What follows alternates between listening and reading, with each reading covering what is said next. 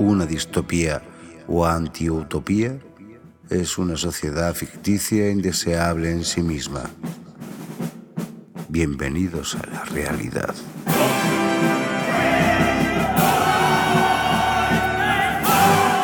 Bienvenidos a la Taberna Galáctica.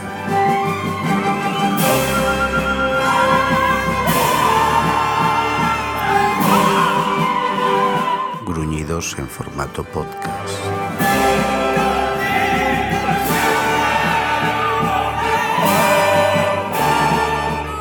Esta es una cuña publicitaria de la Taberna Galáctica, un podcast que solamente se aloja debajo de tu costra de hipocresía.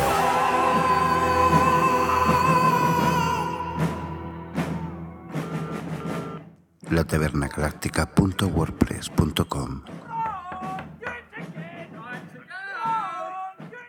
Galactic en Twitter.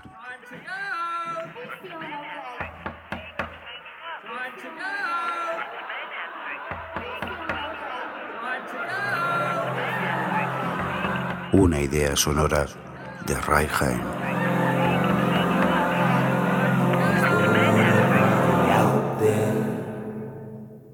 Muy buenas, hola a todos, yo soy Juan Ortiz, arroba Jordel en Twitter, y este es el episodio número 25 del Amor será yo.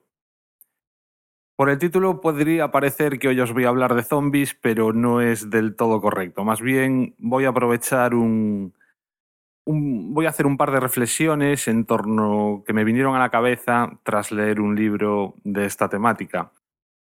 Yo si me tuviese que quedar realmente con un género literario, con el que me quedaría sin duda es con el de la ciencia ficción. La ciencia ficción es muy atractiva desde muchos puntos de vista. Pero quizás a mí lo que más me atrae de este género es la capacidad que tiene de cambiar las reglas del juego, en el sentido de que nosotros vivimos en una sociedad, la, que nos ha tocado vivir, y la ciencia ficción tiene la facilidad de poder cambiar esas reglas del juego de una forma eh, brutal a veces, ¿no? Quizá el, y huyendo de los clásicos, el, el, ejemplo que siempre me viene a la cabeza es un, una saga que leí hace poco, la saga de la, de la Commonwealth, de Peter F. Hamilton, en el que, para que os hagáis una idea, lo que hace es que la tecnología ha sido capaz de proveer al hombre, de dotar al hombre de, la inmortalidad en base bueno, a una serie de procesos de clonación y de preservación de la memoria, pues eh, directamente lo que se consigue es la inmortalidad y todo lo que eso supone en cuanto a las costumbres, en cuanto a la forma de vivir, en cuanto al pensamiento, es, es, eh, es brutal. Y todo ese, ese, tipo de experimentar, ¿no? ver qué ocurriría con, con lo que es la raza humana, con el hombre, cuando cambia todo de una manera tan radical, es precisamente lo que me atrae, ¿no? Y me encanta cuando soy capaz, cuando el libro es capaz de, de imbuirme de esa manera, que de alguna manera, y, y, vamos, que vayas por la calle muchas veces pensando qué pasaría si esto fuese así, si esto fuese así. La saga de la Commonwealth os la recomiendo mucho y casi os diría que si tenéis algún tipo de curiosidad por saber de ella, reviséis uno de los episodios de la biblioteca de Trantor, que fue precisamente donde yo la descubrí escuchaseis ese podcast y, probablemente, pues eh, seguro que os animáis a, leerla muchos de vosotros al menos. Y realmente el género de terror en el que yo en, un principio encuadraba el género zombie, pues no era algo que me haya atraído mucho de nunca.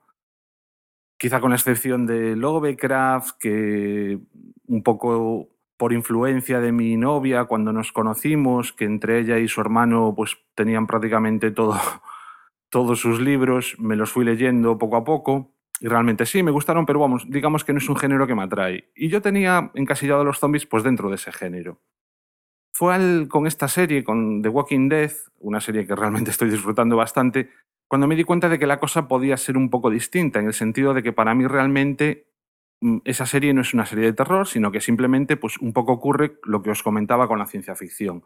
Cambian eh, las circunstancias y el hombre tiene que adaptarse pues, a, esa, a, esas, nuevas, eh, esas nuevas circunstancias que, que se encuentra de, de, golpe y porrazo. De ahí empecé a leer algún libro y bueno, pues eh, puedo decir que ya es, voy, estoy ahora mismo leyéndome el sexto libro de zombies. Realmente son dos trilogías lo que me he estado leyendo, la de Los Caminantes de Carlos Sisi y ahora estoy con Apocalipsis Z de Manuel Loureiro. Voy por el último libro ya.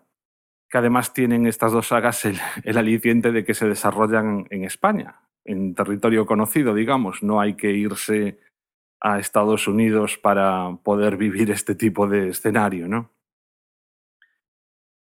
Y a raíz del primer libro de, del primer libro de Apocalipsis Z es eh, lo que me dio pie a, a grabar este podcast. Veréis, el primer libro está escrito en forma de diario. Comienza con que el protagonista tiene un blog y en ese blog pues va contando su día a día. El caso es que muy pronto, bueno, empieza describiendo cómo surge la pandemia zombie, que bueno, es un ataque en una antigua, bueno, una república soviética, Dagestán, que realmente ahora no sé si es inventado o no. Supongo que ese país existirá, eh, fallo mío no haberlo comprobado. Pero bueno, mm, el hombre este lo que hace es que se va enterando por las noticias, por la radio, por la televisión, por otros blogs, por internet, de qué es lo que está ocurriendo. Y en realidad la desinformación es total. Y una de las cosas que me chocaban muchísimo es que mm, yo decía, pero Dios mío, es que esta gente no tiene Twitter, es que esta gente no saca fotografías. Mm, a día de hoy que prácticamente cualquier cosa que ocurre la podemos ver con esto de los teléfonos móviles, pues durante el primer tiempo estaba bastante descolocado. Y también me descolocaba bastante el hecho de que el blog que tenía este hombre realmente era un diario, pero un diario personal, o sea, no un blog como los que estamos acostumbrados que normalmente tratan una determinada temática. Y sin embargo, pues los personajes reales que aparecían en el libro eran totalmente actuales, se nombra Angela Merkel y y alguno más que, bueno, ahora mismo no recuerdo. El caso es que durante bastantes páginas estaba un poco diciendo, pero qué mal traído el tema, ¿no? O sea, ¿cómo es posible que no haya una sola imagen de los zombies atacando en, en un primer. desde el principio? Y en esto que me caí, que caí en la cuenta de que realmente todo esto viene desde hace poquísimo tiempo. De hecho, tuve la curiosidad de mirar de cuándo es este libro y este libro eh, está editado creo que en el 2007.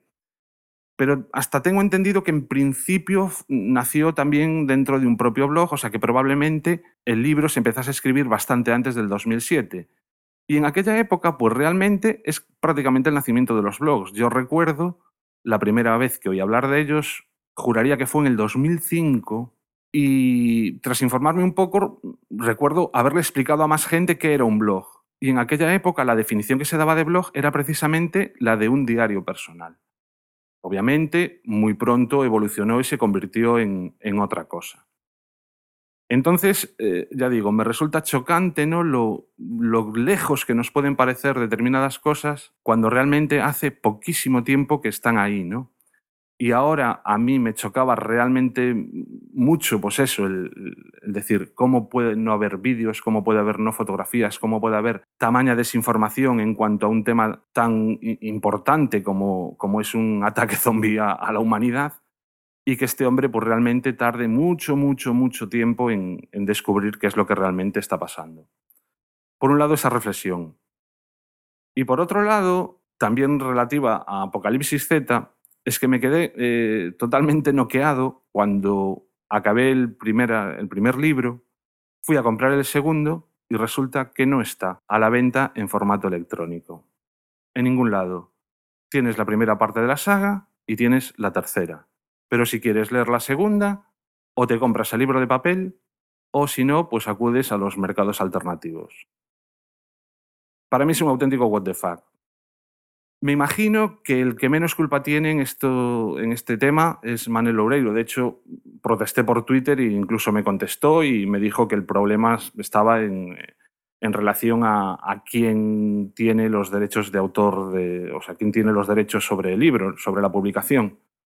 Sinceramente, me da igual que a día de hoy no podamos leer el segundo libro de una saga en formato electrónico es algo que me parece total y absolutamente fuera de sitio.